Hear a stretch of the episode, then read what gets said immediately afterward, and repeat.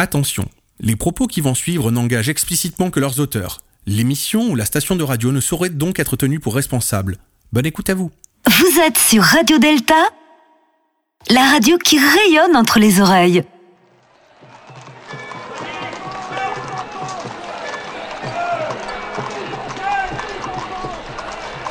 Nous sommes le 21 mai. Et il y a 150 ans exactement, débutait la semaine sanglante qui allait écraser la commune de Paris.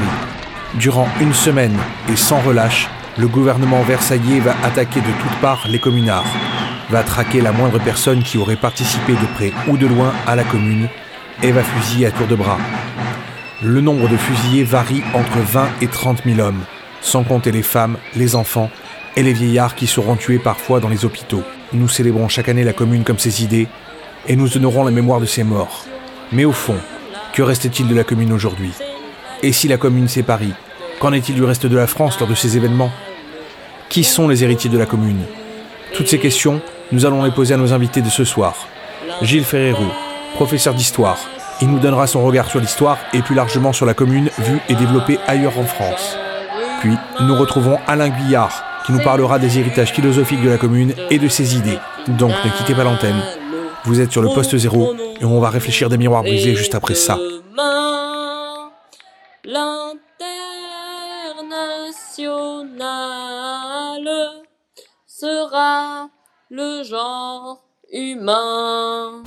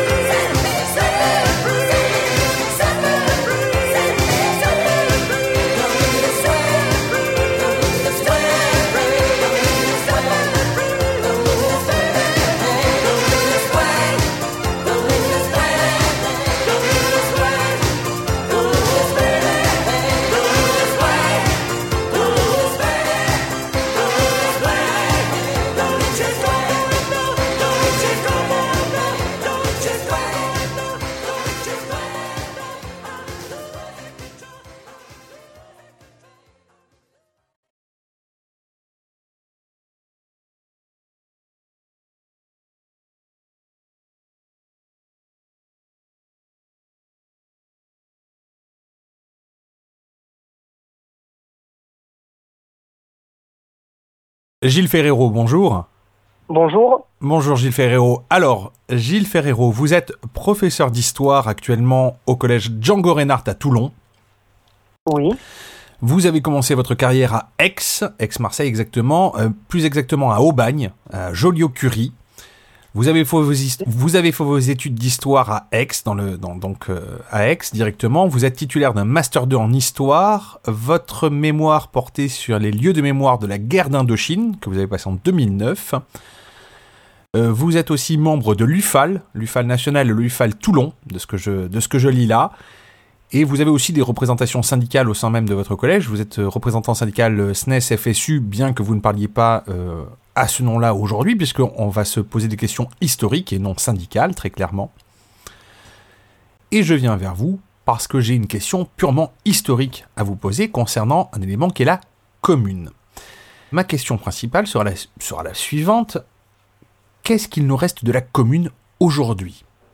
Alors aujourd'hui, la commune, principalement euh, un héritage idéologique, surtout situé à gauche.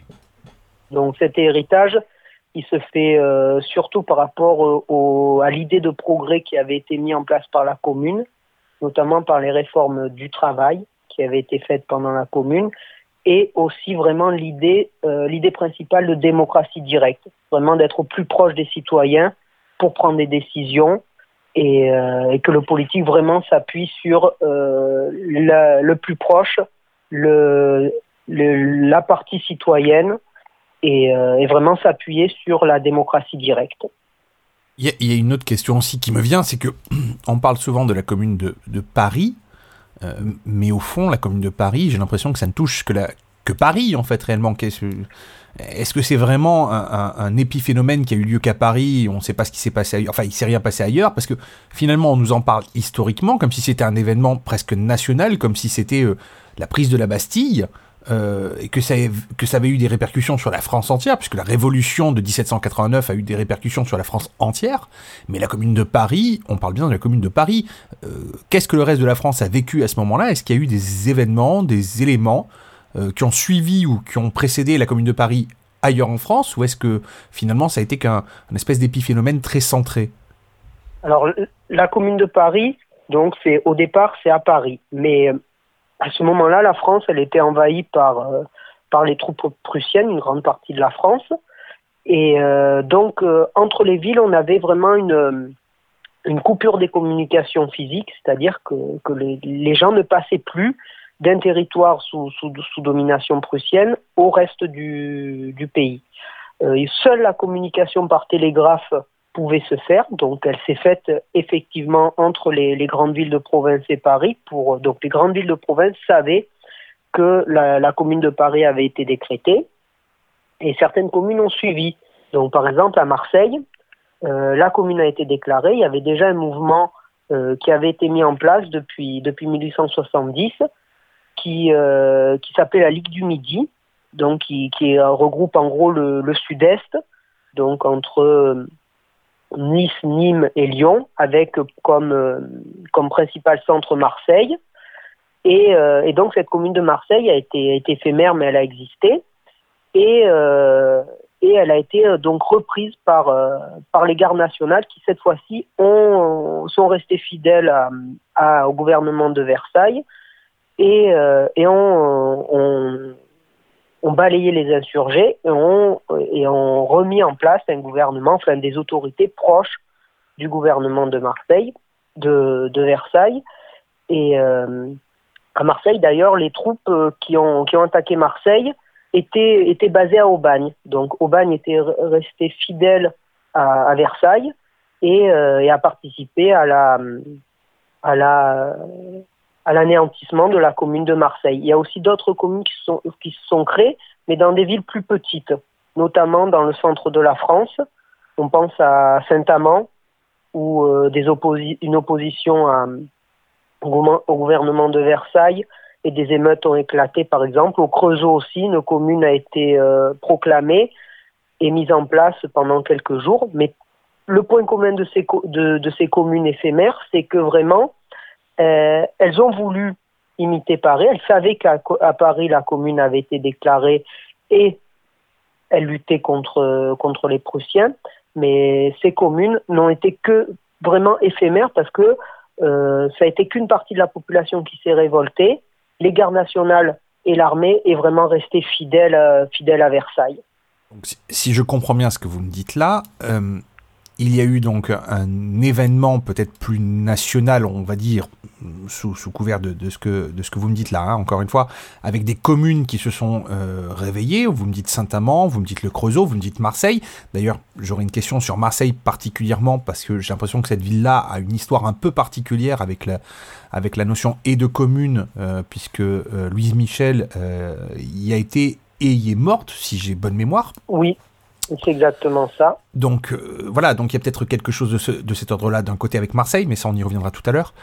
Et donc ces communes-là se sont réveillées et ont essayé elles-mêmes de devenir en fait des espèces de, de communes elles-mêmes et de déclarer elles-mêmes de manière très ponctuelle et surtout très courte dans le temps. Quand vous me dites courte dans le temps, c'est de l'ordre de quoi? Une semaine, deux semaines, trois jours? C'est de alors c'est vraiment variable selon les, les lieux.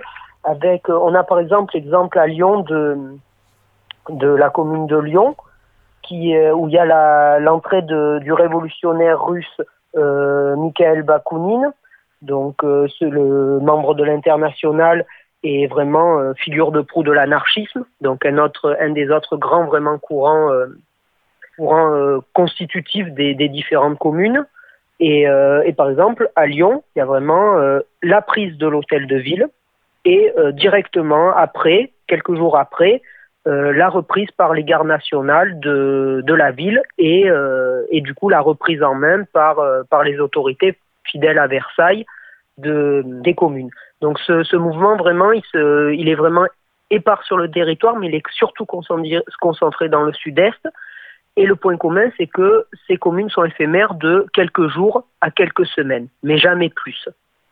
Je vais revenir deux secondes sur Marseille. Euh, au-delà du fait que vous soyez donc euh, que vous ayez fait vos études à, dans le, Aix-Marseille, techniquement parlant, et que vous avez un superbe accent chantant, euh, Marseille, j'ai l'impression que cette ville a une espèce d'histoire un peu particulière et avec la commune, parce que Louise Michel y est morte, mais y a donné des tas de conférences, de mémoire encore une fois, et j'ai encore une fois le sentiment, et vous allez peut-être me, contredire et me dire peut-être si j'ai tort, mais que cette ville a, on va dire, une certaine forme de, de rébellion dans son ADN permanent, on va dire, qui, qui fait que cette ville-là, elle est un peu à part en France, même encore aujourd'hui. Alors, est-ce que c'est dû à quelque chose qui est antérieur à la commune ou est-ce que c'est un point de départ par rapport à la commune et euh, c'est une ville qui reste rebelle euh, de manière générale? À votre avis, hein, alors, on va dire. Alors moi, à mon avis, Marseille, c'est une ville euh, qui est une ville rebelle, mais une ville rebelle à partir de la commune. C'est-à-dire qu'avant la commune, euh, Marseille est une ville fidèle aux différents euh, gouvernements euh, qui, sont, qui sont mis en place à l'Empire, euh, à, la, à la Convention.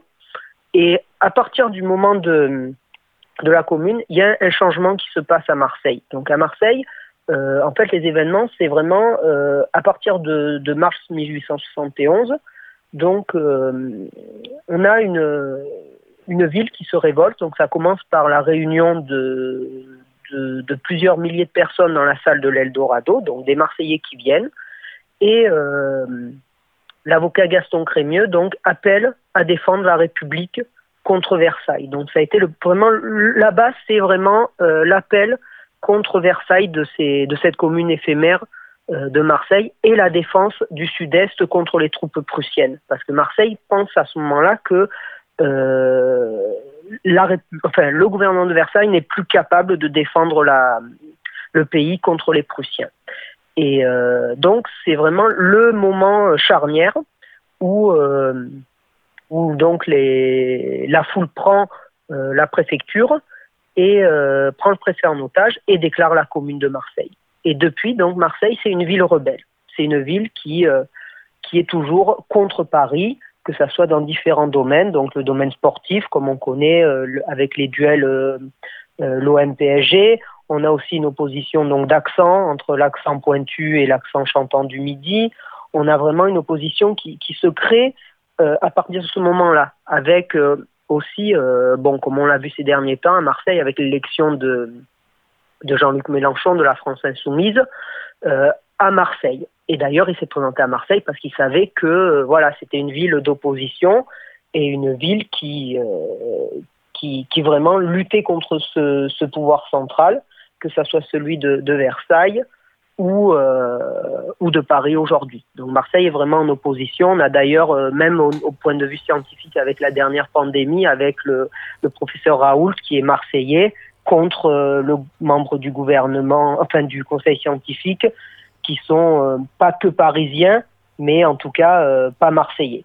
Oui, très attaché à Paris réellement. Les, les ce, voilà, c'est vraiment, je, vraiment dans ce sens-là je, je, vais faire un, un, petit aparté très léger, mais finalement, quand vous me dites que Marseille est une ville euh, rebelle, euh, parce qu'elle est finalement rebelle suite aux événements de la commune, qui ont débuté, on va dire, cette chose-là, je me dis simplement, et peut-être que j'ai tort, mais que la rébellion qu'a Marseille, c'est peut-être l'héritage d'un événement parisien au départ. Donc, c'est quand même c'est quand même très très drôle de se dire que finalement Marseille est une rebelle à Paris parce que Paris a débuté quelque chose. Après je, je fais je fais vraiment euh, un aparté vraiment euh, comme ça. C'est drôle de se dire ça en fait.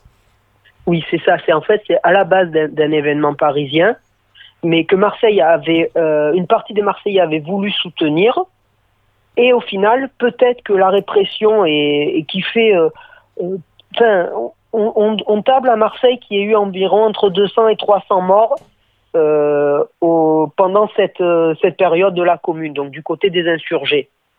Les chiffres varient entre 150 et, et 400 pour les plus gros.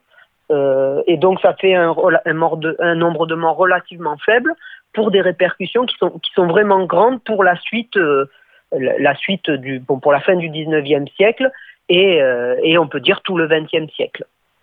On parle beaucoup de la commune depuis tout à l'heure et on, en parle comme si on la connaissait bien. Finalement, moi j'ai préparé l'émission, vous êtes prof d'histoire, donc techniquement parlant, on connaît un peu le, le sujet, mais est-ce qu'on pourrait pas peut-être replacer la commune dans un contexte historique pour nos auditeurs qui seraient peut-être, euh, on va dire, plus légers sur le sujet. Qu'est-ce qui s'est passé réellement euh, de manière générale hein Là, on va pas s'attaquer qu'à Marseille, puisqu'on a parlé de Marseille, mais qu'est-ce qui s'est passé? Puisque on, on, nous agite souvent la commune, et là, c'est les 150 ans cette année, donc comme une espèce de photo de famille, mais est-ce qu'on est vraiment conscient de tout ce qui s'est passé? Quels étaient les tenants et les aboutissants qui étaient à la fois politiques et sociologiques? Est-ce que vous pouvez essayer Alors, de replacer les choses dans le contexte? Pour, euh, euh, replacer les, choses chronologiquement, il faut déjà euh, par, parler que la commune, elle se fait dans un contexte vraiment particulier. C'est un contexte de guerre. Donc la France déclare la guerre à la Prusse en 1870, en juillet 1870. Euh, les troupes de l'empereur Napoléon III donc capitulent rapide, rapidement. Enfin, les troupes françaises sont balayées à ce moment-là. Et, euh, et la France, donc, euh, est vraiment envahie sur euh, son quart nord-est, totalement envahie. Euh, le 4 septembre, la, République est proclamée.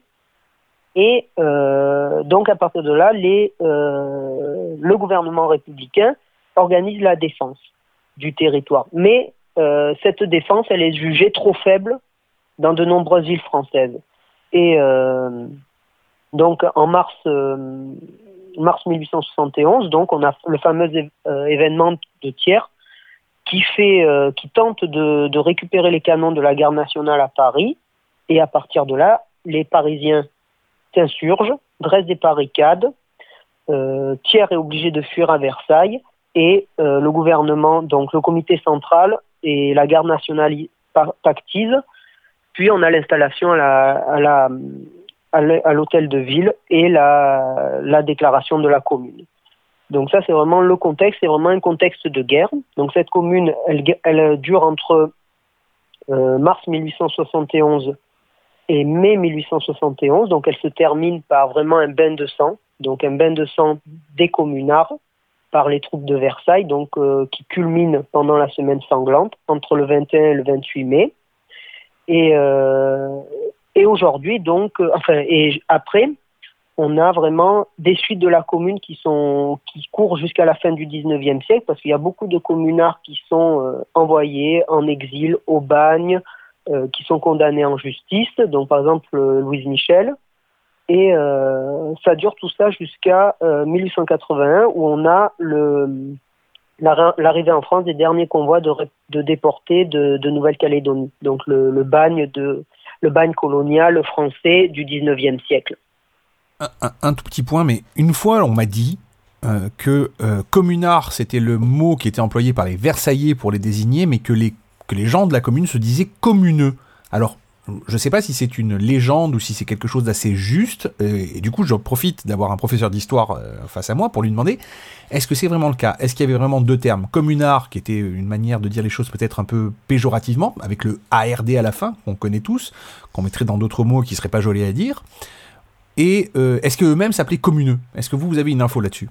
Alors, les deux mots existaient. Le mot communeux existait au 19e siècle, mais après, il a été abandonné. Et en fait, le terme de communard, c'est l'exemple du mot qui est passé au, départ de péjoratif, donc employé par les Versaillais, et employé par donc les survivants de la commune, euh, les gens qui se réclament de la commune, comme un symbole de fierté. C'est-à-dire, c'est un mot qui est passé d'un terme péjoratif à un terme laudatif pour les gens qui se revendiquent de la commune ou qui, qui ont participé à la commune euh, jusqu'au début du XXe siècle.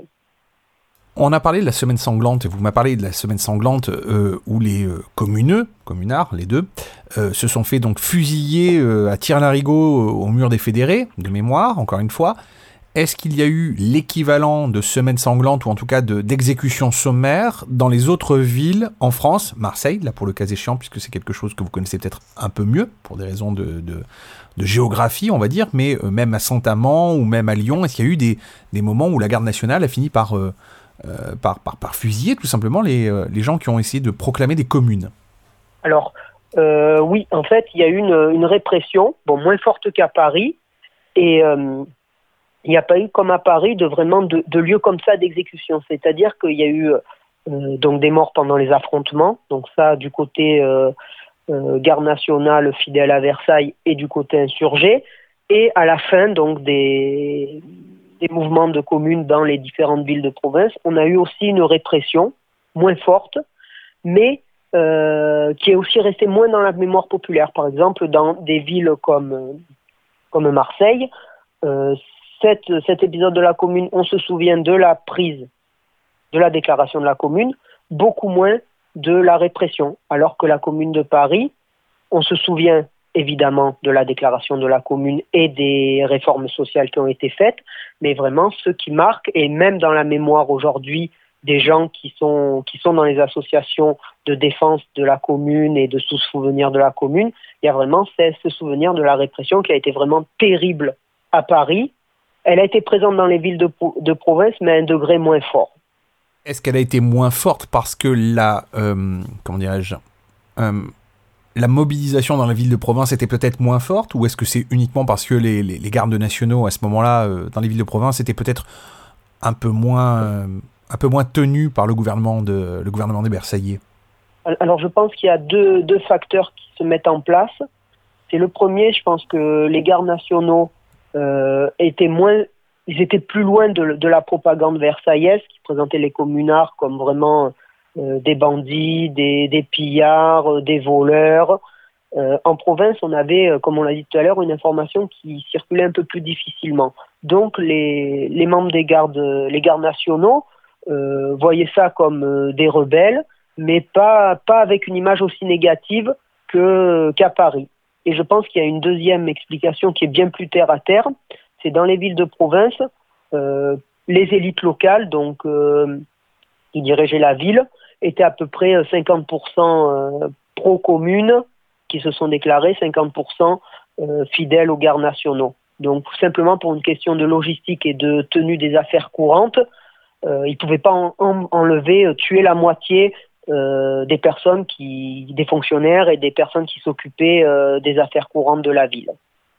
Une petite question concernant donc encore une fois nos, nos, amis de la commune, mais est-ce que vous pensez que la commune a laissé un héritage au-delà?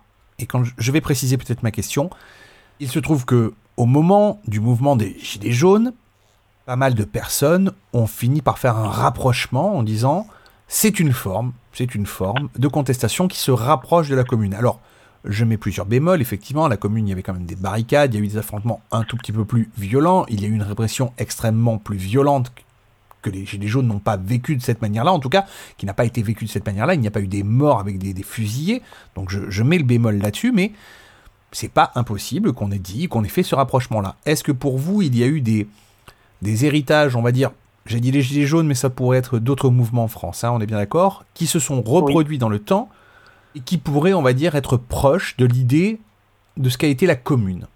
Alors, pour, euh, pour les Gilets jaunes, donc les Gilets jaunes, c'est un mouvement qui est vraiment euh, divers idéologiquement.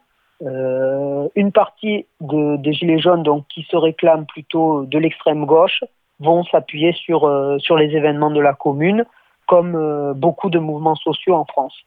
Euh, en ce qui concerne, moi, je dirais plutôt que la commune inspire plutôt des mouvements d'occupation comme, euh, comme les, les, ZAD. Donc, euh, la se, réclame vraiment de, la commune avec cette, cette autogestion qui s'est mise en place avec vraiment des mouvements, des mouvements d'occupation de, de, territoire pour des luttes idéologiques contre, ça peut être des projets d'aéroport, ça peut être comme dans les années 70 dans le Larzac, euh, où il y avait vraiment cette volonté de s'autogérer, de pouvoir euh, avoir cette démocratie directe où les personnes prennent, prennent des décisions et, euh, et, et, aucun chef. Voilà. C'était, euh, c'est vraiment ça, ça s'inspire de, de la commune.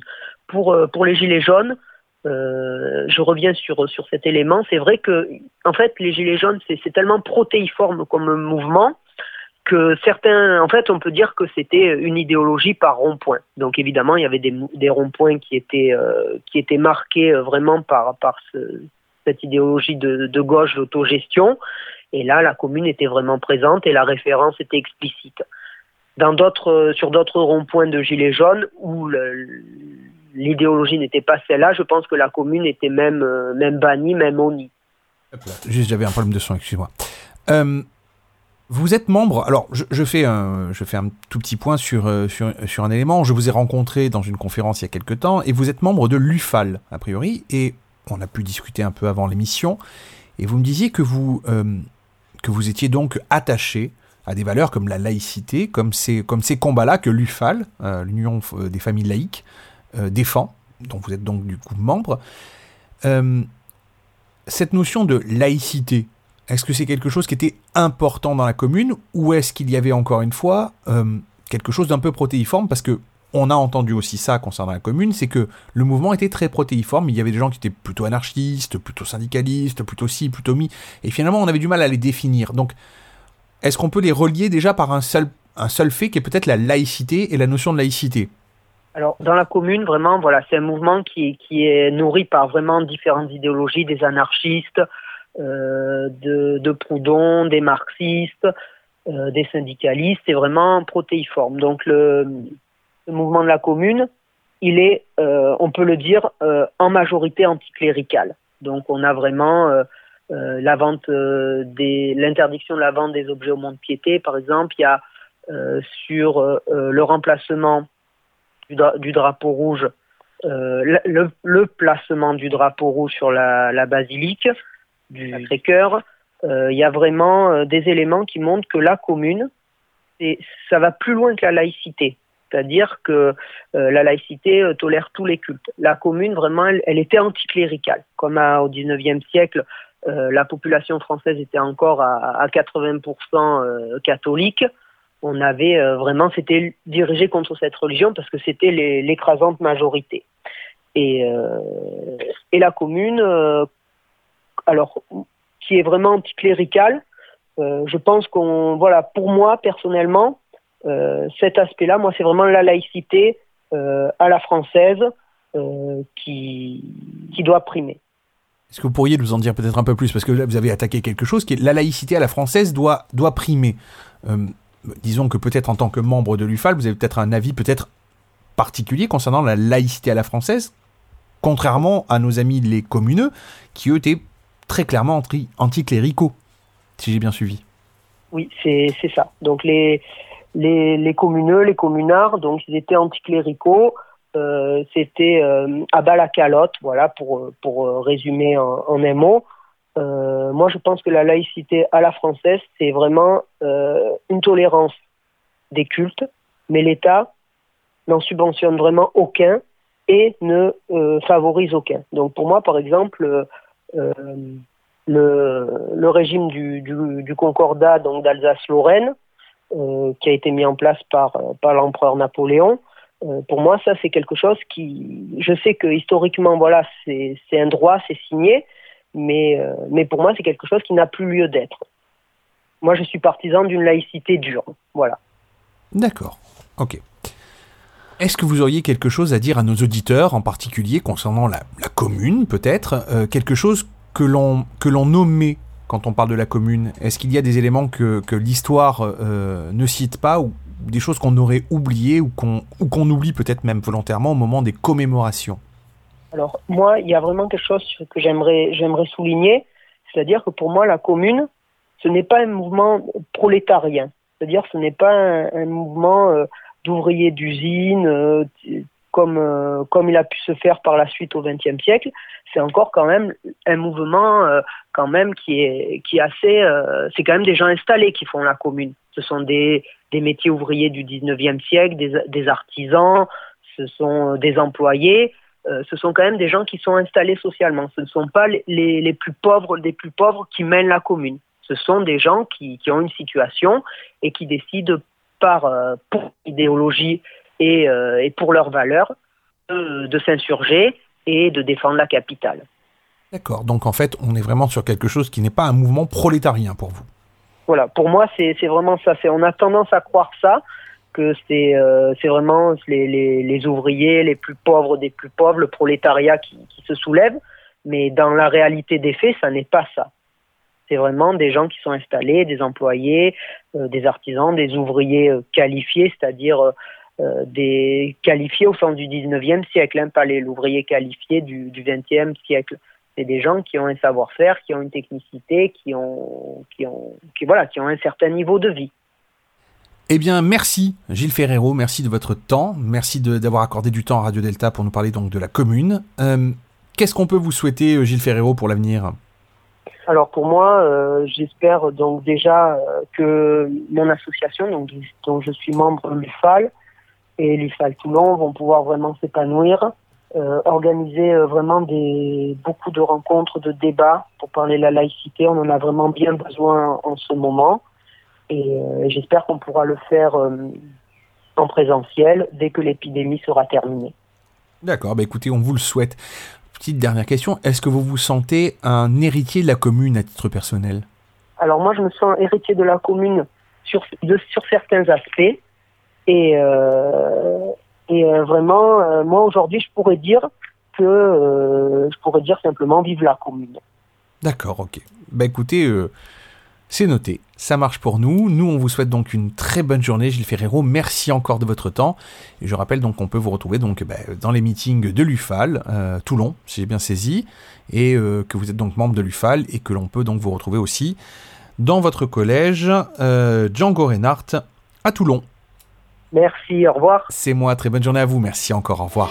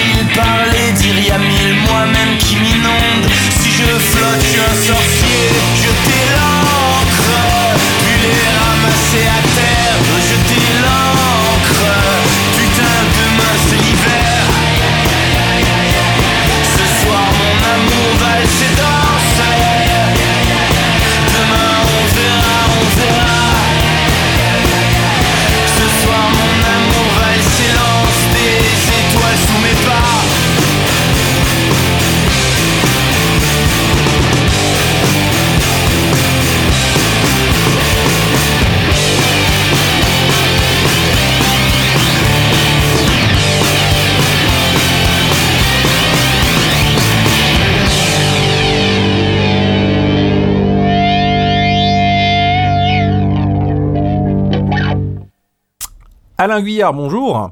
Bonjour Mitch. Alors, Alain, on se connaît bien maintenant, puisque je t'interviewe régulièrement, tellement que ma femme m'a déjà proposé que je me paxe directement avec toi. Aïe, aïe, aïe, aïe, je sais pas qui est-ce qu'il faut plaindre le plus, ta femme ou moi ou toi Je ne sais pas, on, verra à l'usage. Mais bon, tu es le philosophe de d'astreinte, en général. Euh, c'est-à-dire quand on a besoin d'une question philosophique et que tu es d'astreinte, c'est toi qu'on appelle, et tu es donc notre philosophe d'astreinte de l'émission. Écoute, moi, c'est la philosophie H27, 24 heures sur 24. Euh, effectivement, c'est comme les très bons dépannages euh, qui savent tout faire, l'électricité, le carrelage et réparer les ordinateurs à distance. Voilà, c'est toutes mes compétences. Oui, clairement. Et puis en plus, on aime bien ton point de vue dans l'émission, donc et c'est toujours très éclairant. Donc du coup, c'est pour ça qu'on t'appelle toi en règle générale. Et il se trouve que le sujet euh, de ce mois-ci est un sujet qui, à mon avis, te parle peut-être plus facilement qu'à d'autres. Alors, je rappelle pour mémoire que tu es philosophe vagabond, donc c'est-à-dire que tu es philosophe, mais pas dans un lieu défini. C'est ça. Tu as écrit euh, moulon de bouquins, dont le dernier 22 leçons de philosophie par et pour les mauvaises filles, les goudous, les travelots, les queers, les petits PD et les grandes folles, toujours euh, chez le dilettante, ton éditeur. En effet, bonne mémoire du titre, ce qui n'est pas évident. Ce qui n'est pas simple. Euh, et oui, parce que les titres longs, c'est pas toujours évident. Mhm. On peut aussi te retrouver sur ta chaîne YouTube, où tu représentes régulièrement les gilets noirs, hein, euh, Voilà, enfin, c'est ça, c'est ça. Bon là, c'est pas tout à fait d'actualité parce que les pauvres gilets jaunes, comme les pauvres gilets noirs, on a un peu plein la musette. Mais enfin, effectivement, je continue de, produire de ci de là des, petites vidéos à caractère philosophique. Ouais. Et on te retrouve aussi. Euh, alors, tu fais aussi euh, des éléments philosophiques avec le théâtre de Nîmes. Euh, où tu as fait donc différentes vidéos que tu as mis en ligne, que le théâtre de Nîmes a mis en ligne, dont une vidéo justement sur euh, le spectacle Mort-Vivant, ce qui est très drôle parce que ça fait un peu écho à une interview qu'on avait fait ensemble quelques temps auparavant, qui était Est-ce que le spectacle est-il mort hein, euh, mhm, mhm. Le spectacle vivant est-il mort Exactement, qu'on avait fait, qui, qui, est donc toujours disponible sur notre, sur notre antenne via les podcasts, www.deltaradio.fr, tu vois, comme je fais bien ma promo dans cette histoire. C'est très très bien, je te félicite, c'est magnifique. Et donc, du coup, là, ce mois-ci, on va parler non pas de spectacle, non pas de vivant, on va parler de mort.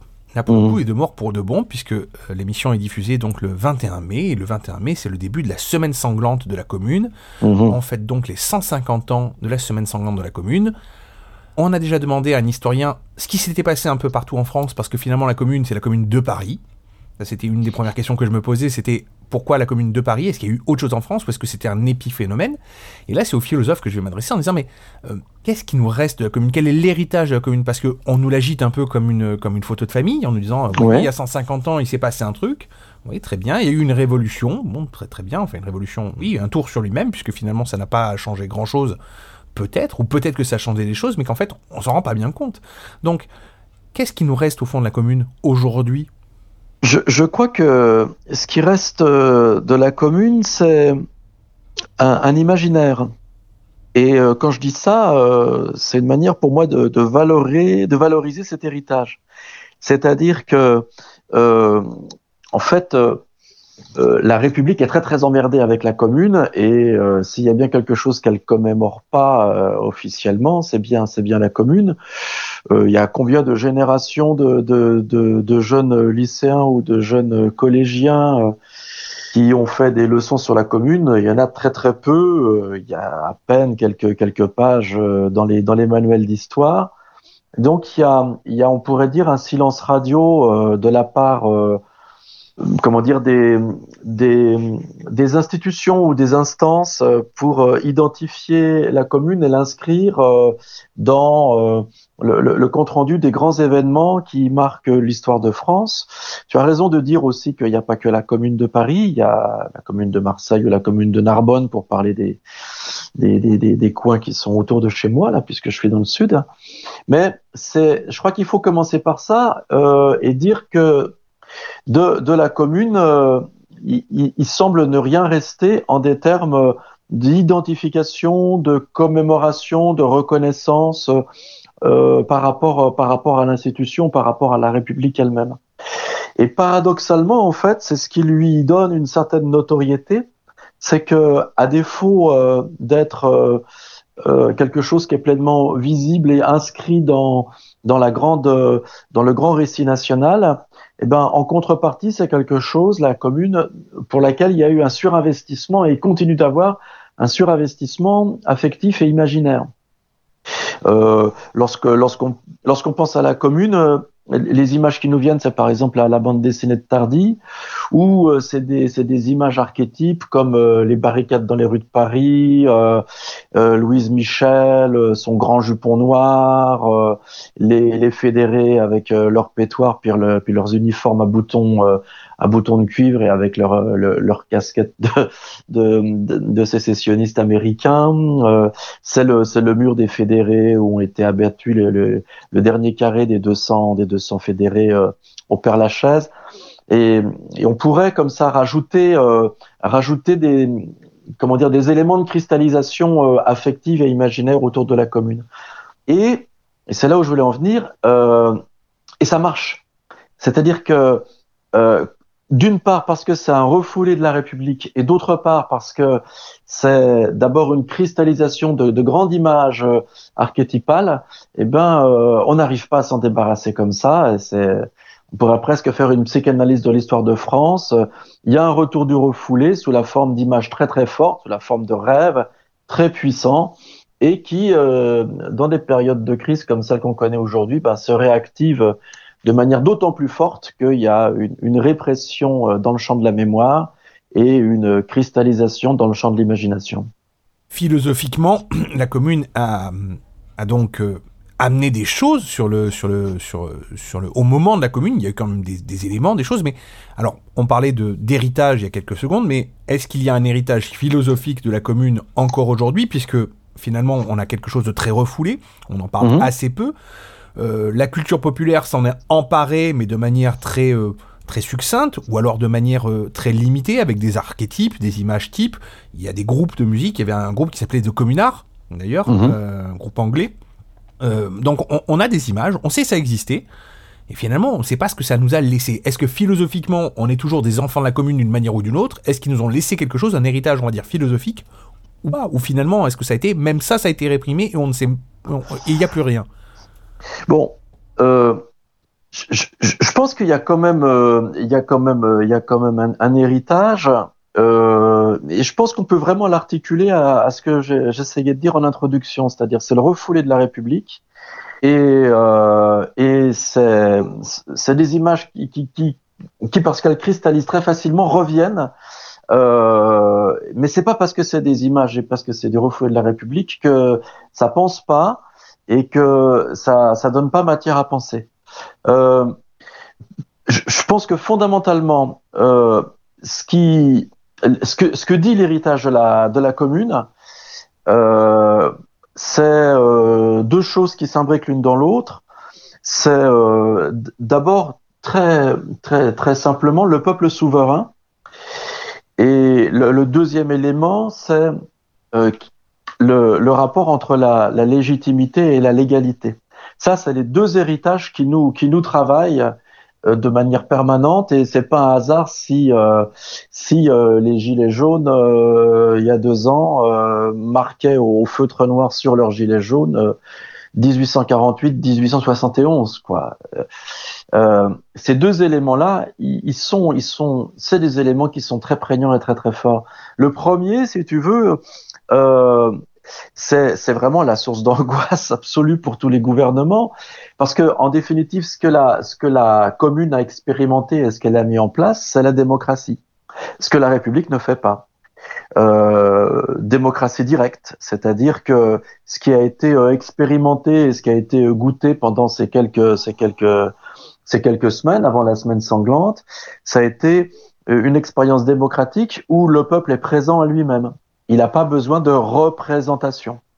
Et ça, c'est vraiment euh, le, point aveugle de la tradition philosophique moderne. Depuis Rousseau, euh, la grande hantise, c'est comment on peut penser la démocratie, comment on peut vivre sous une loi qu'on a choisie soi-même, alors que par la délégation de pouvoir, on confie à d'autres le soin de faire la loi sous laquelle on va vivre.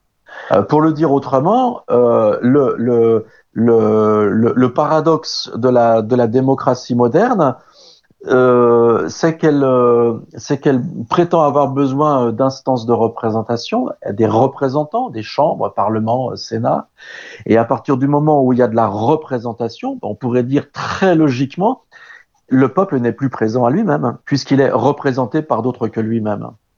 Donc, euh, il me semble que si tu veux, le, premier héritage euh, qui, est, fondamental et qui est au cœur de la commune, c'est celui-là. C'est est-ce que est-ce que la démocratie est soluble dans la représentation populaire? Et la commune a répondu non.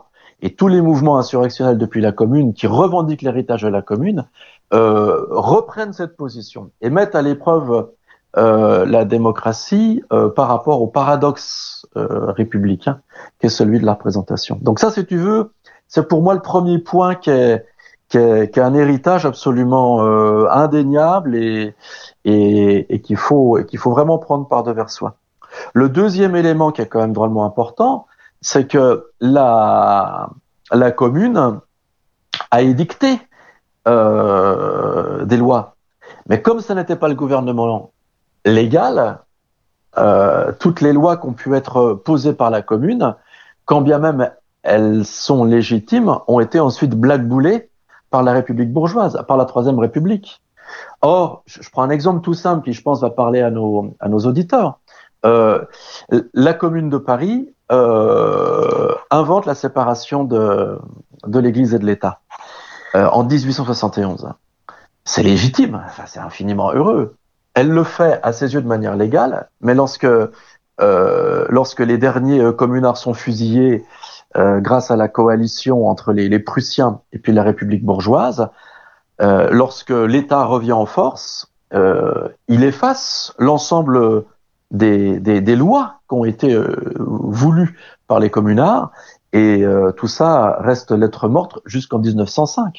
Et ce que je trouve absolument intéressant, c'est que lorsqu'on invoque la séparation de l'Église et de l'État, on parle de la loi de 1905. Or, il y avait une loi avant, qui était la loi de 1871, faite par les communards.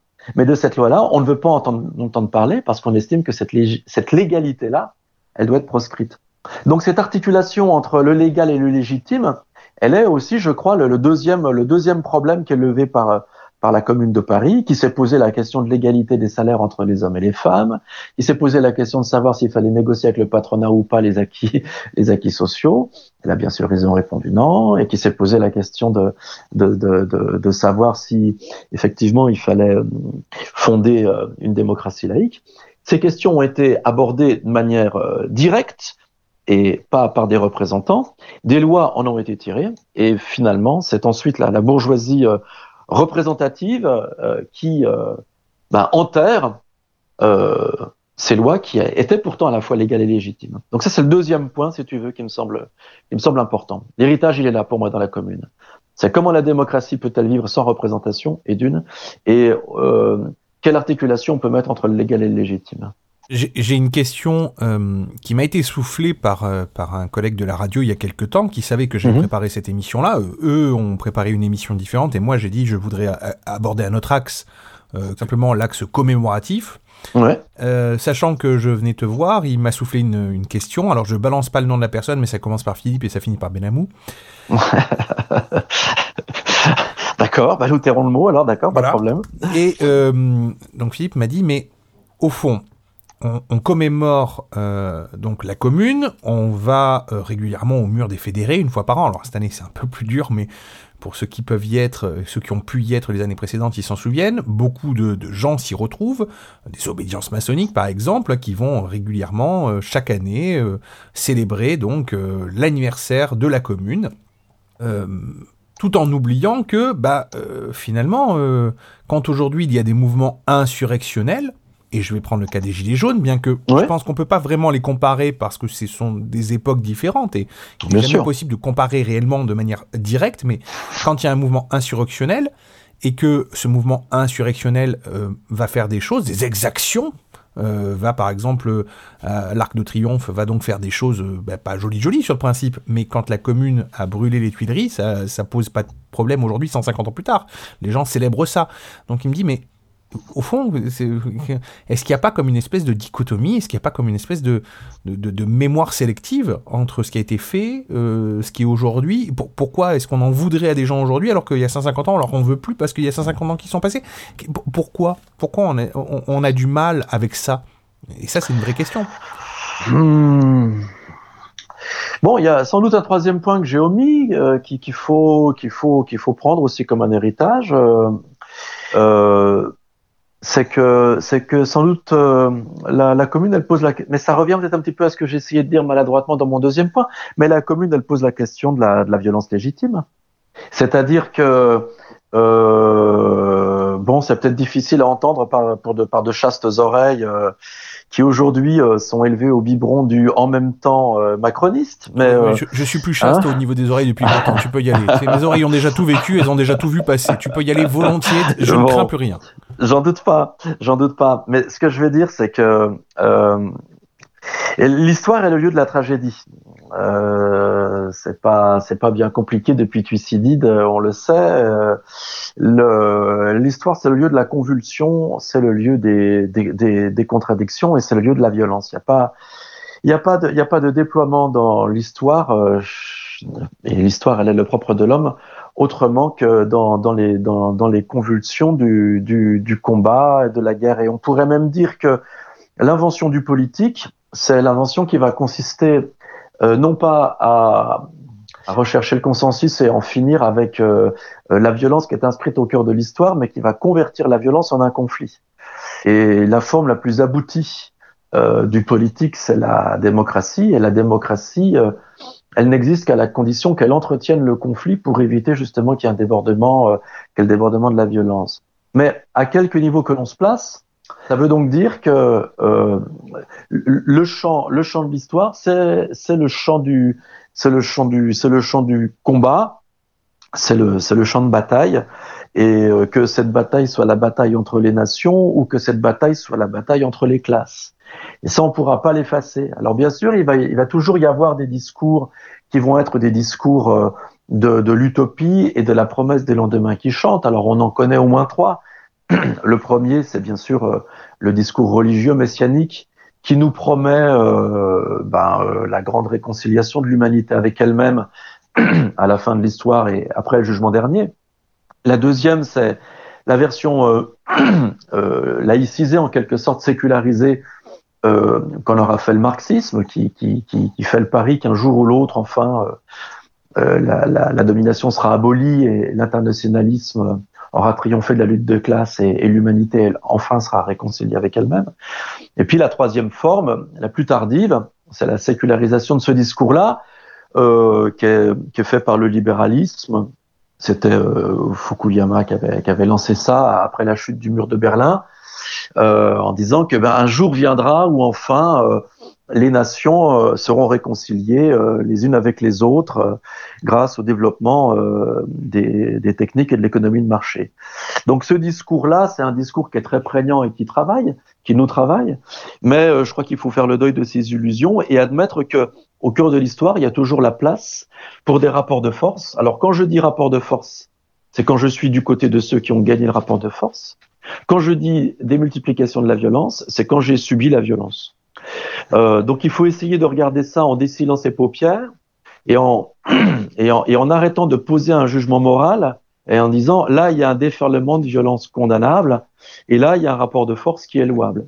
C'est-à-dire que pour moi, si tu veux, pour répondre à cette question euh, telle qu'elle a été un petit peu lancée par euh, l'ami Philippe, pour moi, il n'y a que des rapports de force.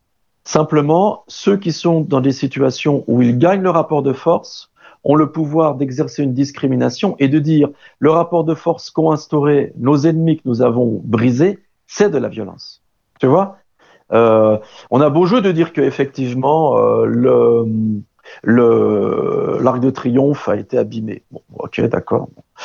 Euh, la vie, la vie, vie d'un ouvrier, c'est 13 ans de moins que la vie d'un d'un cadre, d'un patron. Et bon, euh, c'est violent ça ou pas? Qu'est-ce qui est le plus violent? Qu'est-ce qui est le plus violent? Les, millions euh, de, de, travailleurs précaires euh, qui vont perdre 15 ans de leur vie parce qu'ils ont été usés par le travail, qui verront pas pousser leurs petits-enfants, ou de casser un symbole napoléonien qui fait l'apologie de la guerre? Qu'est-ce qui est le plus violent?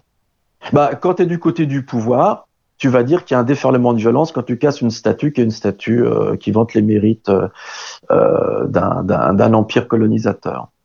bah, si tu es du côté des petits, du côté de ceux qui souffrent, tu peux dire que la plus grande et la plus terrible des violences, euh, c'est que 80% euh, des temps, euh, des temps partiels sont imposés aux femmes sans qu'elles ont le droit de le choisir. Et à cause de ça, bah, elles ont une vie d'extrême précarité où leur, leur santé est en danger. Et, et, et leur vie un épuisement perpétuel. Voilà. Donc moi là-dessus, je suis très clair. Je pense que c'est simplement le fait que un, prendre acte que là où il y a de l'histoire, il y a du rapport de force. Deux, là où quelqu'un désigne quelque chose comme étant de la violence, il est du côté des dominants et il est là pour, euh, pour disqualifier euh, euh, le rapport de force qui peut être engagé par les dominés. Vois-tu? Oui, mais très bien, je vois très bien. En fait, je, comprends du coup ton propos. Je, je, saisis que tout n'est que question de point de vue finalement. Ça dépend de quel côté de la barrière on se place.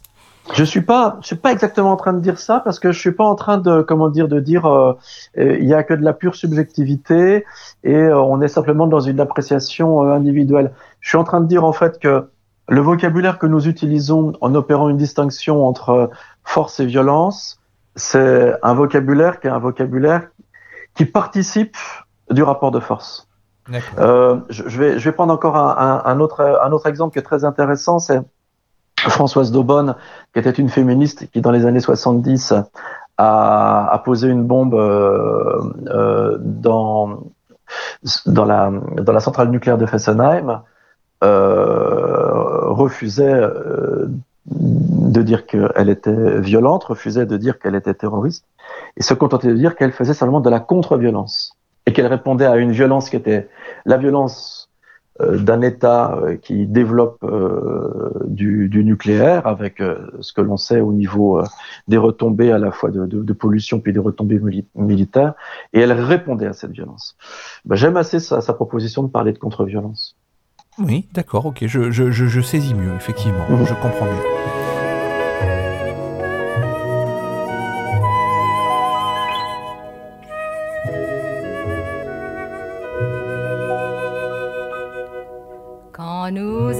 Serons au temps des cerises, et gai rossignol et merle moqueur seront tous en fête. Les belles auront la folie en tête, et les amoureux du soleil au cœur. Quand nous en serons au temps des cerises, sifflera bien mieux le merle moqueur. Mais il est bien court le temps des cerises où l'on s'en va de cueillir en rêvant des pendants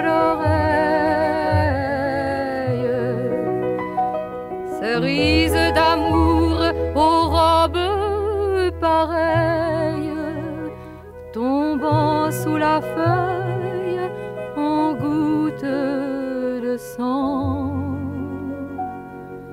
Mais il est bien court le temps des cerises pendant le corail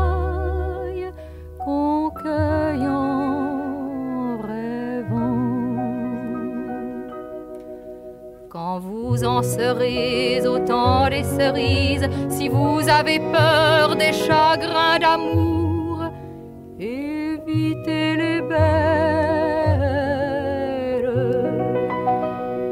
Qui ne crains pas les peines cruelles, je ne vivrai point sans souffrir un jour.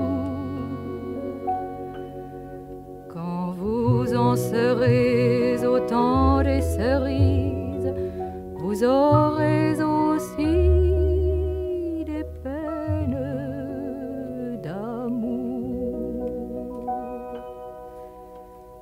J'aimerai toujours le temps des cerises, c'est de ce temps-là que je garde au cœur une plaie ouverte.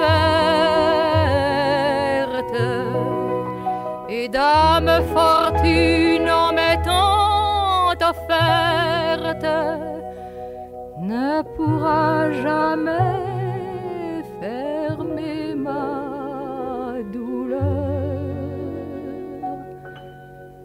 J'aimerais toujours le temps des cerises et le souvenir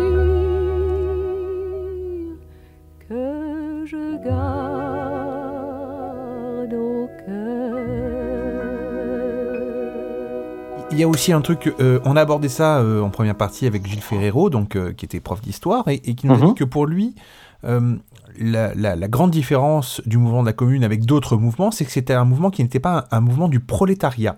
Alors c'est vrai que du coup, je, je me suis posé la question, je me suis dit, mais c'est vrai que quand j'y repense, quand je pense à mes cours d'histoire au lycée, il y a quand même un sacré bout de temps, je me souviens que déjà la commune, il y avait un entrefilé hein, qui faisait peut-être dans, dans, dans, dans mon, dans mon livre d'histoire, et puis surtout, on nous le présentait comme un mouvement. euh, c'était- limite si c'était pas l'international communiste qui l'avait lancé. Euh, Mhm. Donc, euh, et, et on nous présentait ça comme un mouvement très gauchisant, très très communiste, très. Alors que finalement, quand j'y réfléchis un peu, je me dis, ben, il n'y avait pas que des gens de gauche ou communistes. Alors, effectivement, il y a eu une idée. Là, je crois que l'international euh, communiste s'est plus ou moins désolidarisé pendant un temps de, de, de, de la commune. Euh, il voulait pas que le mouvement soit repris. Enfin bon, il y avait- plein d'histoires comme ça finalement. Quand on creuse un peu, on, on se rend compte que c'est pas un mouvement euh, tant à gauche que ça. Puis il y avait des, des intellectuels, il y avait des gens euh, qui n'étaient pas forcément des ouvriers du, du prolétariat qui faisaient partie de la commune, dont Élisée Reclus, tiens, sûr. parlons-en. Mhm. Donc pour toi déjà, est-ce que est-ce que c'est un mouvement qui philosophiquement s'est inscrit dans une mouvance qui était politique ou est-ce que c'était un mouvement qui était philosophique au-delà du politique? Politisé, je veux dire. Bon, c'est une question difficile. Je, pense aussi que pour, euh, alimenter la, alimenter la complexité, euh, le, mouvement premier de la commune, c'est c'est d'abord euh, euh, des gens qui s'arment parce qu'ils sont parce que parce qu'ils sont scandalisés de l'invasion prussienne et euh, qui ont peur pour euh, l'intégrité de la, de la nation et qui redoutent euh, qu'on leur vole l'Alsace et la Lorraine. Donc le mouvement, le, le, le premier mouvement, c'est un mouvement, je ne sais pas comment le dire, il faudrait le dire avec les mots de l'époque. Aujourd'hui, les mots sont connotés, mais enfin, c'est un mouvement qui est de l'ordre de l'attachement à la nation ou à la patrie. Hein. Oui, c'est Euh, patriotique, on va dire, patriotique ouais, pour l'époque. patriotique. Voilà. pour patriotique pour l'époque. Et, et ça, c'est le, c'est le, c'est le, premier point. Effectivement, c'est pas, c'est pas un soulèvement euh, prolétarien par rapport à la question sociale. C'est un soulèvement euh, patriotique par rapport à la question de, de l'unité du, du territoire national. Donc ça, je pense qu'il faut, il faut en prendre acte déjà pour rajouter de la complexité. Ensuite, euh, ce que je trouve intéressant dans le, dans le phénomène de la, de la commune, c'est que effectivement, il va rassembler euh, toutes sortes de, de gens qui viennent de tous horizons. Et, et c'est assez heureux parce que ça veut dire la chose suivante, ça veut dire que euh, euh, euh, tous ceux qui parlent au nom du peuple, alors après le peuple il va s'habiller du, drapeau rouge du prolétariat par exemple, hein, mais tous ceux qui parlent au nom du peuple le trahissent en ce que le peuple n'existe pas. C'est-à-dire le peuple, le peuple il est d'abord une identité plurielle, donc il est l'éclatement de l'identité. Et, et, et c'est la raison justement pourquoi il y a une très forte vitalité démocratique au sein de la commune. Il y avait une très forte vitalité démocratique au sein de la commune parce que il n'y avait pas une unité apaisée euh, d'un groupe euh, qu'on l'appelle le prolétariat ou qu'on l'appelle euh, le peuple de France euh, qui était euh, qui serait réconcilié avec lui-même et dont dont, dont l'unité serait accomplie, achevée et ne causerait problème pour personne. Et je trouve ça très intéressant parce que ça veut dire au fond que le peuple il est introuvable. Euh, mais cependant, là où il émerge, c'est qu'il émerge en tant qu'il est introuvable, en tant qu'il cause problème à tous ceux qui voudraient justement euh, le, le pacifier, en en voulant faire une espèce d'unité apaisée qui pourrait euh, rentrer euh, facilement dans la moulinette euh, d'un discours qui le réduirait à être du prolétariat ou d'un discours qui le réduirait à être des patriotes.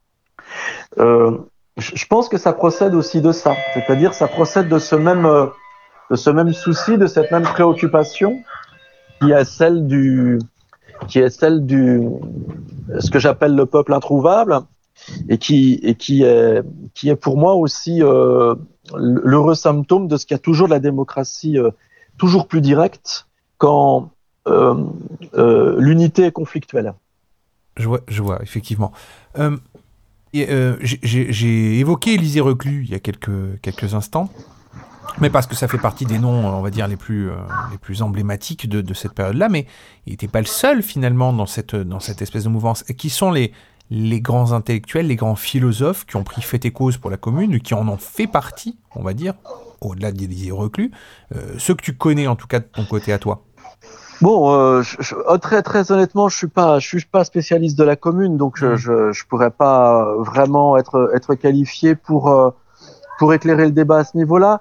Euh, simplement, effectivement, euh, la, la, la, figure d'Élisée Reclus, sur laquelle tu es revenu à deux reprises, elle est, elle est pour moi assez assez précieuse et assez intéressante parce que le bonhomme, le bonhomme a des belles qualités euh, on sait qu'il était euh, bibliothécaire et qu'il était euh, sur les barricades, mais qu'il mettait un point d'honneur à ne pas mettre de balles dans sa carabine Snyder, parce qu'il était hors de question qu'il qu qu attente à la vie d'un frère humain, même si c'était un Versaillais. Donc, euh, en fait, euh, il faisait la sentinelle comme cible mouvante, de telle sorte que s'il était abattu par l'arrivée des Versaillais, au moins comme ça, il pouvait donner l'alerte. Alors ça, c'est déjà assez, assez admirable. Bon, euh, Élisée Reclus, il est aussi intéressant parce que effectivement, il participe de ce mouvement, quel mouvement, on va dire, euh, anarchiste, hein, euh, au, 19e siècle. Hein. Rappelons pour mémoire que quand bien même la commune est un mouvement complexe, qui est traversé de contradictions, où il n'y a pas que du prolétariat, il y a beaucoup de beaucoup d'employés et beaucoup d'artisans.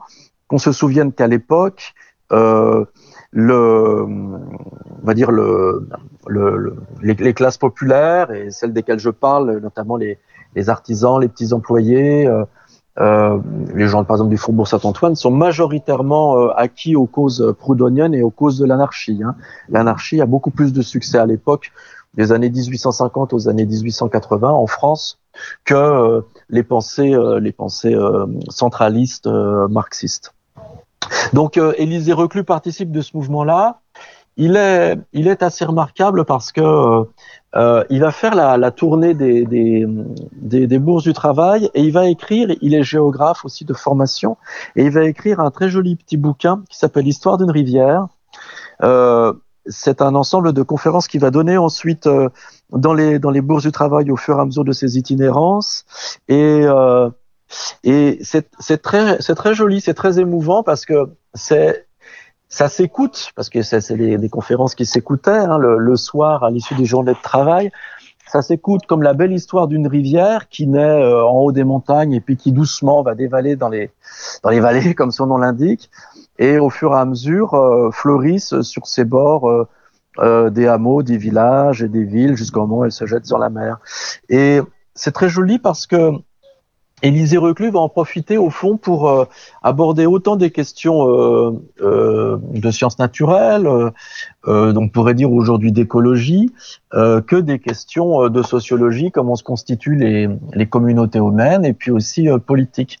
Et c'est, je crois que c'est pas anecdotique. C'est pourquoi je prends la peine de parler de son histoire d'une rivière, parce que, comme pas mal d'autres penseurs euh, anarchistes de l'époque, je pense aussi à Kropotkin, c'est des gens qui, euh, dès le début, pensent l'articulation en fait entre euh, entre le entre le milieu, l'environnement et les et les sociétés humaines comme organisation sociale et les sociétés humaines comme organisation euh, politique débarrassée du, du rapport à l'autorité.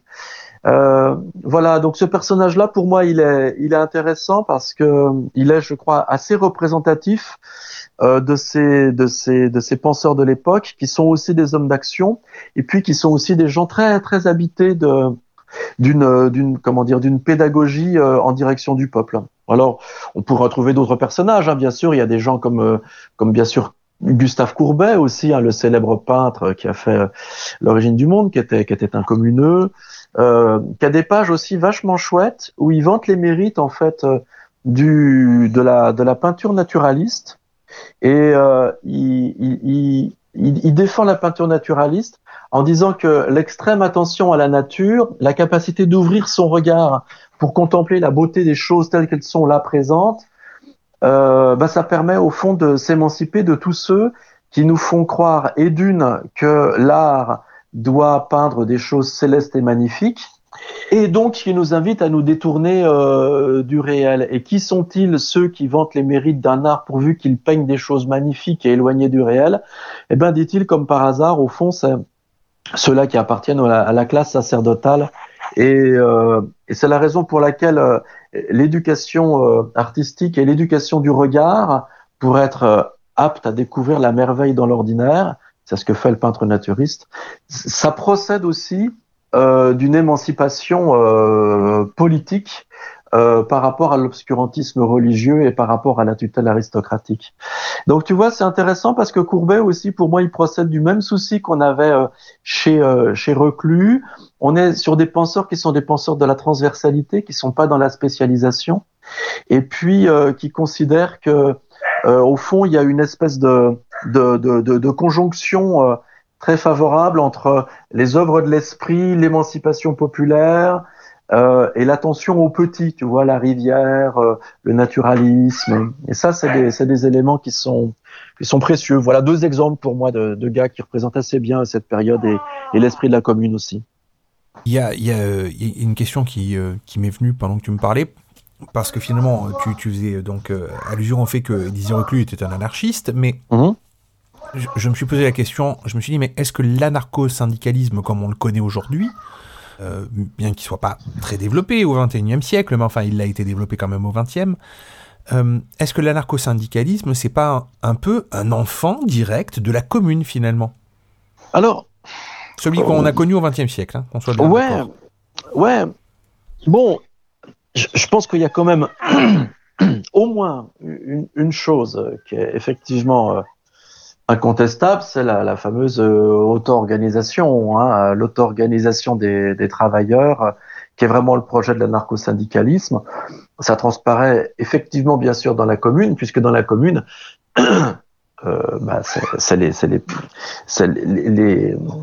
acteurs de la commune se, prennent en main sans passer par la, sans passer par la représentation populaire.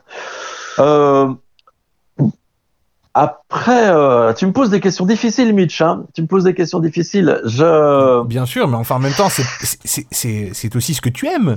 ouais, c'est sûr, c'est sûr. Je, je crois, je, je, je, je pense toutefois qu'il y a quand même euh, un point de divergence, c'est que ce qui fonde quand même l'anarcho-syndicalisme, c'est d'abord euh, une question qui est la question euh, du, du, champ du travail et euh, c'est la question de l'autogestion en des termes très, très économiques par rapport aux moyens de production, c'est faire en sorte que les moyens de production soient la propriété de ceux qui produisent dessus.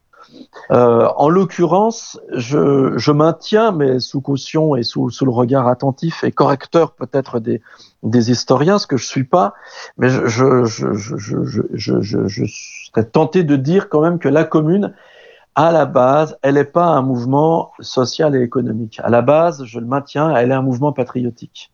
Donc, euh, euh, c'est là quand même où j'opérerais quand même une divergence, tu vois. Je vois bien. Est-ce qu'on pourrait... Alors, il y, a un truc que nos amis journalistes ont, ont, ont balancé au moment des premiers mouvements Gilets jaunes, c'était euh, c'était cette espèce de rapport à la commune. Alors en plus c'est les 150 ans cette année, euh, hmm. il y a quand même pas mal de choses qui, euh, qui, qui nous y ramènent, mais beaucoup de journalistes ont fait des espèces de, de rapprochements un peu, un un peu limite avec la commune, en disant c'est le retour de la commune, c'est finalement, est-ce qu'on est dans une situation qui, qui, ressemble de manière générale? Alors, je vais mettre de côté le, le confinement, tout ça, hein, parce qu'encore une fois, c'est autre chose. Mais est-ce que nous sommes effectivement, aujourd'hui, aux 150 ans est-ce qu'on peut se dire, on n'est pas si loin que ça, philosophiquement parlant, au niveau mode de pensée, au niveau mode d'action? Ou finalement euh, on est complètement à côté et nos amis journalistes sont complètement à côté. Je, je, je fais un spoil, je, vais déjà répondre d'avance. Oui, je pense que nos amis journalistes sont régulièrement à côté. Bah, je pense que si tu veux, euh, c'est intéressant parce que en fait, euh, la commune, elle a toujours été pensée euh, soit par rapport au 19e, soit par rapport au 20e, comme une interface. C'est-à-dire, en gros, disons, la, la, République bourgeoise a, a, toujours pensé, nous pensons aujourd'hui, hein, nos, institutions pensent euh, la Commune de Paris comme étant le dernier soulèvement du 19e siècle. Euh, dans les faits, c'est exact, puisque c'est la dernière fois où on a on a l'armée a fusillé euh, plus de des dizaines de milliers d'hommes, de, femmes et d'enfants dans les rues quand même, hein, avec des fausses communes. Euh, donc euh, la lecture, on va dire libérale, euh, vise à dire la commune est, euh, ferme la porte des grandes révolutions euh, qui sont les révolutions du 19e siècle et qui sont celles du printemps des peuples. Tout à l'heure, j'ai énuméré 1834, 1848, 1871. Et au fond, ça laisse entendre que c'est au fond le, dernier, le dernier sursaut.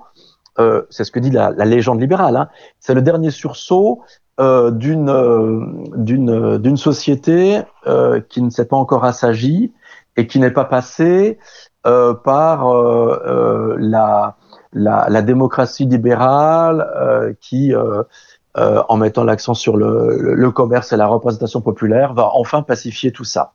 Dernier sursaut d'une société au fond d'ancien régime, quoi. et donc, si tu veux, à ce titre-là, on va on va penser la, la commune comme quelque chose de nostalgique, comme un sursaut, mais un sursaut un peu pitoyable, tu vois. Euh, d'un peuple qui est habité par une espèce de romantisme immature et qui n'a pas compris que la démocratie assagit tout. Tu vois? Donc je pense qu'il y a pas mal de journalistes qui ont pu dire c'est la commune qui revient en disant chouette, c'est la commune qui revient, chouette, c'est encore un sursaut de cette grande immaturité de ceux qui ont une passion euh, pour euh, pour le feu et le sang dans la politique parce qu'ils n'ont pas compris que l'admirable démocratie libérale euh, se charge de dissoudre tout ça dans euh, les compromis euh, des partis les uns avec les autres. Tu vois? Donc ça, je pense que c'est la première lecture qui est faite de la commune, et c'est donc la première lecture qui peut être faite des mouvements insurrectionnels des années 2019, en disant c'est voilà, c'est un un un un bouton d'adolescent sur la face de la démocratie. Après, tu as la deuxième perspective, et la perspective, c'est la perspective marxiste, qui vise à dire c'est pas la dernière révolution du 19e siècle en fait, c'est la première révolution du 20e. Et quand les cocos sont emparés euh, de la commune de Paris euh, pour en faire un événement prolétarien et précommuniste, ben ils l'ont pensé non pas comme le crépuscule, mais ils l'ont pensé comme l'aurore des mouvements révolutionnaires du XXe siècle. Premier d'entre eux est en 1917, et ensuite toutes les luttes qui sont les luttes d'émancipation des peuples dans tous les, dans tous les, pays du monde. Euh, donc je, pense que le regard qui a été porté sur les gilets jaunes, il a été euh, porté avec les lunettes tantôt libérales, tantôt marxistes, euh, les lunettes crépusculaires libérales et les lunettes euh, aurorales euh, du marxisme. Euh, moi, je serais tenté de faire une lecture, alors pour le coup euh, très rancérienne, euh, de, la, de, la, de la commune, et, et j'y verrais plutôt euh, quelque chose qui se résout pas ni dans la pacification démocratique, ni dans euh, la, grande, la grande unité du prolétariat. Quoi. Et moi, je le vois plutôt comme, au fond, ce mouvement convulsif qui signale que jamais le peuple ne peut être réduit à une unité pacifiée, comme je l'expliquais tout à l'heure, et d'autre part qui rappelle que euh, on peut pas étouffer, on peut pas éteindre euh, le rapport de force qui existe au cœur du politique, euh, ce qu'on peut appeler de la violence. Je le maintiens encore. Hein. Voilà comment je pourrais un peu euh, peut-être euh, euh, faire le faire l'analyse. Je rajoute un élément qui est, qui est important quand même pour moi, c'est que il faut toujours élargir un peu son point de vue on, on, fixe sur les gilets jaunes euh, en, en, France sur les deux années qui ont précédé euh, la, la, disparition du politique grâce à l'aubaine sanitaire. Mais du temps où il existe encore de la politique dans ce pays, euh, on, on, a vu effectivement qu'il y avait un mouvement insurrectionnel qui a tenu le pays pendant deux ans, mais il n'était pas qu'en France, et le mouvement insurrectionnel, en fait, il a débordé, il était de partout, en fait, et c'était la planète entière qui était dans un mouvement insurrectionnel, que ce soit au Chili, en Iran, à Hong Kong, en Corée euh, ou partout ailleurs. Euh, sans doute parce que les grands États-nations qui sont constitués au XVIIe siècle sont en train de, de s'effondrer et de disparaître en même temps que le capital. Et euh, à tâtons, le peuple essaie de retrouver quelque chose qui est de l'ordre d'une présence à soi-même, puisque les instances de représentation s'effondrent les unes après les autres. Là, pour le coup, c'est quelque chose qui est, pourrait-on dire, presque le devenir communal du monde. Et moi, ça, j'y crois vraiment. Et le devenir communal du monde, ben, tu vois, ça nous éloigne à la fois du libéralisme qui, le voit, qui voit la commune comme un crépuscule, et du communisme qui euh, s'imagine que tout ça va grandir, va gagner de la maturité, pour enfin se réaliser dans euh, l'unité qui est organisée par le Parti communiste internationaliste. Moi, je vois plutôt euh, le, la multiplication euh, de, de, communes naissantes, la fragmentation euh, des États-nations et l'apparition euh, partout, partout, partout de, de, de communes et de, de micro-organisations politiques. Je, je, fais un léger aparté et après on, je te laisserai tranquille. Mmh. Mais tu m'as fait sourire quand tu, quand tu parlais parce que. Ah, je l'ai pas vu à la radio. Non, mais oui, à la radio ça se moins, mais du coup, forcément. Tu m'as fait sourire parce que quand tu parlais, je me suis rendu compte que quand il y avait des mouvements d'insurrection dans d'autres pays que le nôtre, on applaudissait des deux mains. Mhm. Quand il s'agissait d'Hong Kong, on regardait ça à la télé en applaudissant, en disant formidable, c'est génial, c'est exceptionnel, ce peuple se libère. Euh, mais quand ça arrive chez nous, quel que soit le, le, le, le pourquoi du comment, hein, qu'on soit d'accord ou pas avec les Gilets jaunes ou d'autres mouvements, ça pourrait être n'importe quel mouvement finalement. Quand ça arrive chez nous, en général, on est, on, est plus réservé sur ça. je sais pas pourquoi. Ouais. Je sais pas, j'arrive pas à savoir pourquoi finalement, parce que même moi, même moi, quand euh, les Gilets jaunes euh, m'empêchaient de sortir de chez moi, ou euh, alors que la crise sanitaire s'est bien chargée de ça après, mais voilà, tout à fait. Mais du coup, quand on m'empêchait de sortir de chez moi, ou que les ronds-points étaient bloqués, ou que c'était compliqué d'amener mon fils à l'école, j'étais le premier mmh. à râler. Mmh. Par contre, quand je voyais Hong Kong se soulever, j'applaudissais des deux mains en disant bah, bien sûr. Bien sûr. Au passage, euh, il y a pas mal de, enfin, il y a quelques étudiants euh, hongkongais qui sont venus en France au, au, tout début du mouvement des jaunes, au deuxième mois, et qui ont pris conseil euh, sur les, les, les, tactiques de combat de rue. Euh, et c'est à partir de ça qu'ensuite ils ont fondé les, les frontlines, les, les, premières lignes, les premières lignes de, de Black Bloc pour protéger en fait les manifestations. Mais ils les ont appris des Français en fait. Pour une, fois que les Français, euh, anecdote. Pour, pour, une fois que les Français font quelque chose d'intéressant pour l'Asie. Pour une fois qu'on exporte quelque bah, chose. Pour une fois qu'on leur exporte quelque chose, hein. c'est pas mal, parce que d'habitude c'est l'inverse. en général, c'est plutôt le contraire. Oui, oui, non, sûr, pour le coup. Sûr. Mais, bon. ouais.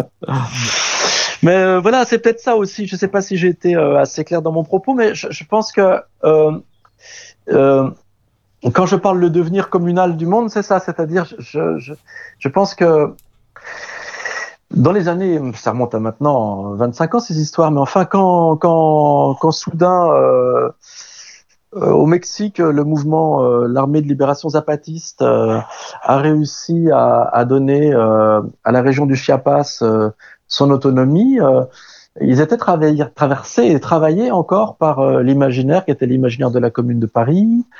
Quand euh, les zadistes de Notre-Dame-des-Landes euh, essaient de, de composer euh, quelque chose qui a à voir avec une commune libre, mais qui est le lieu aussi de rencontres, de débats extrêmement conflictuels. Donc on est aux antipodes de, de l'utopie, on va dire hippie euh, euh, ou euh, d'une Robinsonade apaisée. Oui, c'est pas du New Age, quoi. Oui. C'est Ouais. pas du New Age du tout. C'est un lieu d'élaboration complexe du politique qui est tous les jours remis à l'épreuve, remis en débat. Il retrouve au fond l'ardeur euh, nouée et complexe de la, de la, de la commune de Paris. Et euh, je pense qu'on pourrait multiplier euh, à l'envie toutes ces expériences.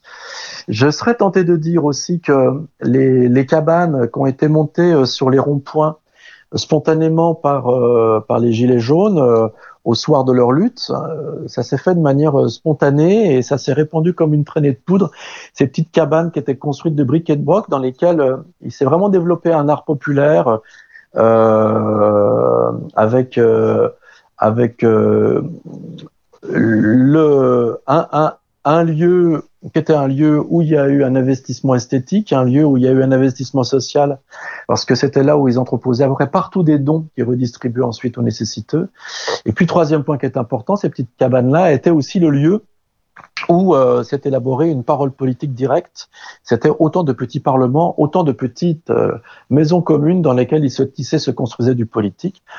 Et ça a été là, je crois, le véritable affolement du pouvoir, et c'est la raison pour laquelle euh, aussitôt ordre a été donné dans la nuit à tous les préfets de tout, de, toutes les, régions de France d'envoyer les bulldozers de nuit pour les raser. Parce que là, il se jouait vraiment, vraiment, vraiment le, devenir communal de la France, quoi, je pense. Donc c'est plutôt euh, dans cette direction que, je serais tenté de dire que la commune, c'est l'avenir du monde, en fait. Je crois qu'on peut, peut difficilement faire plus évident comme phrase de fin.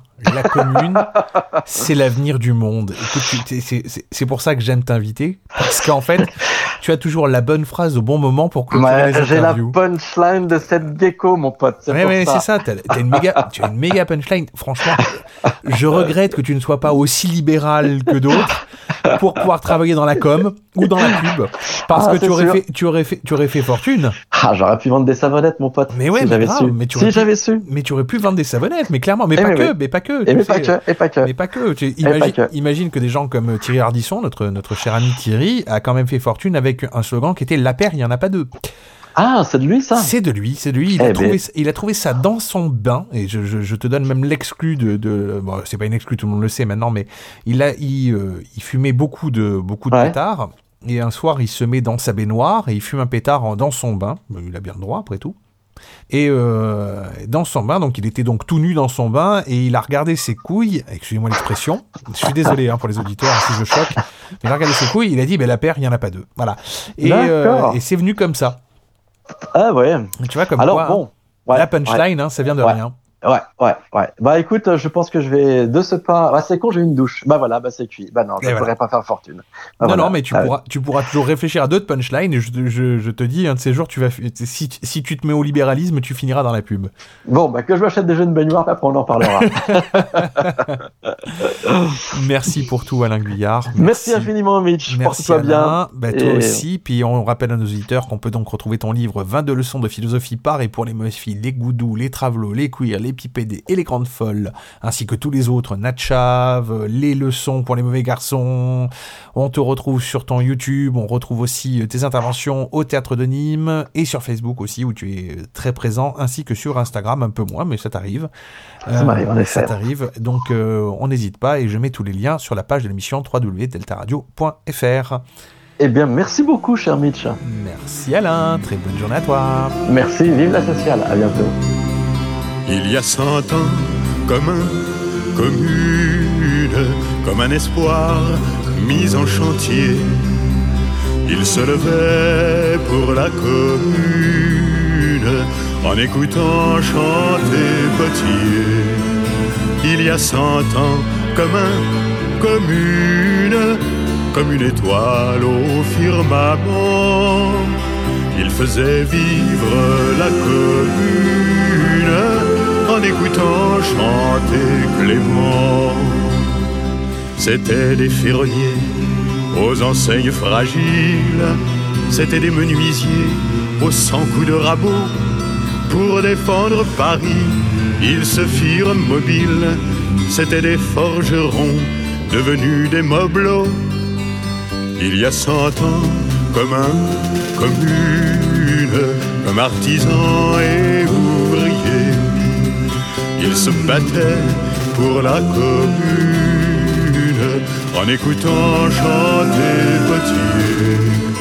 Il y a cent ans, comme un commune, comme ouvriers et artisans, ils se battaient pour la commune en écoutant chanter Clément. Devenus des soldats aux consciences civiles, c'étaient des fédérés qui plantaient un drapeau, disputant l'avenir au pavé de la ville. C'étaient des forgerons devenus des héros. Il y a cent ans, comme un commune, comme l'espoir mis au charnier.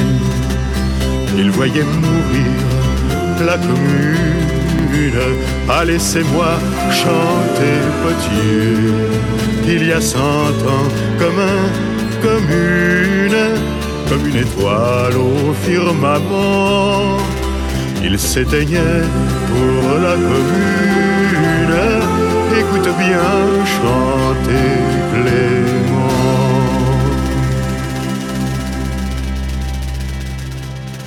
Merci à tous d'avoir suivi cette émission. On n'oublie pas de s'abonner au podcast directement sur la page de l'émission www.deltaradio.fr afin de recevoir en exclusivité tous les podcasts directement sur son téléphone ou tous ses appareils. Nous, on se dit au mois prochain et on n'oublie pas que la lumière se transmet par réflexion. Ce soir la ville est déserte, toute la terre est là, guichet fermé, marmelade public énerve. Température élevée à minuit, pour les applaudissements, même le jour se lève. Mondial est la retransmission, radio, toutes les télévisions. Des invités aussi connus que Cousteau, plus de sponsors qu'un match de football. Des présidents à côté des bandits au premier rang, chaque musicien prend soin de ses parents, tout le monde s'est déplacé pour elle. Hélas, quelqu'un manque à l'appel, mais ouais Billy on ne sait pas. Qu'aucune hypothèse ne s'écarte. Mais ouais, Billy, on ne sait pas. Polypopette, sûrement pas. Mais ouais, Billy, on ne sait pas. Aucune hypothèse ne s'écarte. Mais ouais, Billy, on ne sait pas. Polypopette, sûrement pas. On chuchote que la diva est malade. Caprice, kidnapping, tout s'y passe. Où est la beauté vocale pour l'appel au calme? Les premières bagarres éclatent au bar. Des fausses places circulent, c'est pas réjouissant. Devant, on se bouscule, y a des évanouissements. Le promoteur pleure, ça rendrait mignon. Si ses pertes n'atteignaient le million. Ça fait un long moment que la loge est vide. Le front du garde du corps devient humide. Son agent qui parlait partout devient timide. Le taulier descend des verres dans le living. 5000 personne se pose la même question. Ce qui est sûr, c'est qu'on ne sait pas où est Billy. On ne sait pas. Aucune hypothèse ne s'écarte. Mais où est Billy On ne sait pas. Polypopette, sûrement pas. Cela n'arrive qu'une fois dans la décennie. Le public attend depuis minuit et demi. Mais où est Billy On ne sait pas. Aucune hypothèse ne s'écarte. Mais où est Billy On ne sait pas. Polypopette, sûrement pas.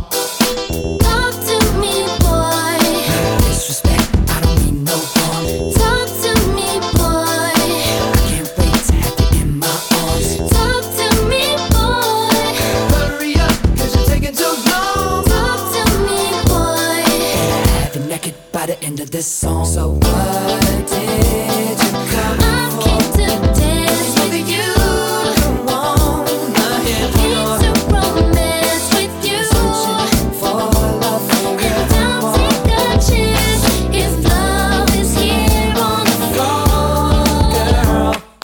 Tous obsédés par leurs petits ennuis, peu s'interrogent comment se porte la lady, mais où est Billy?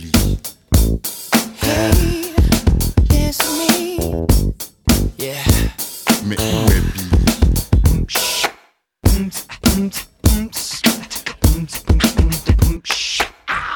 Radio Delta.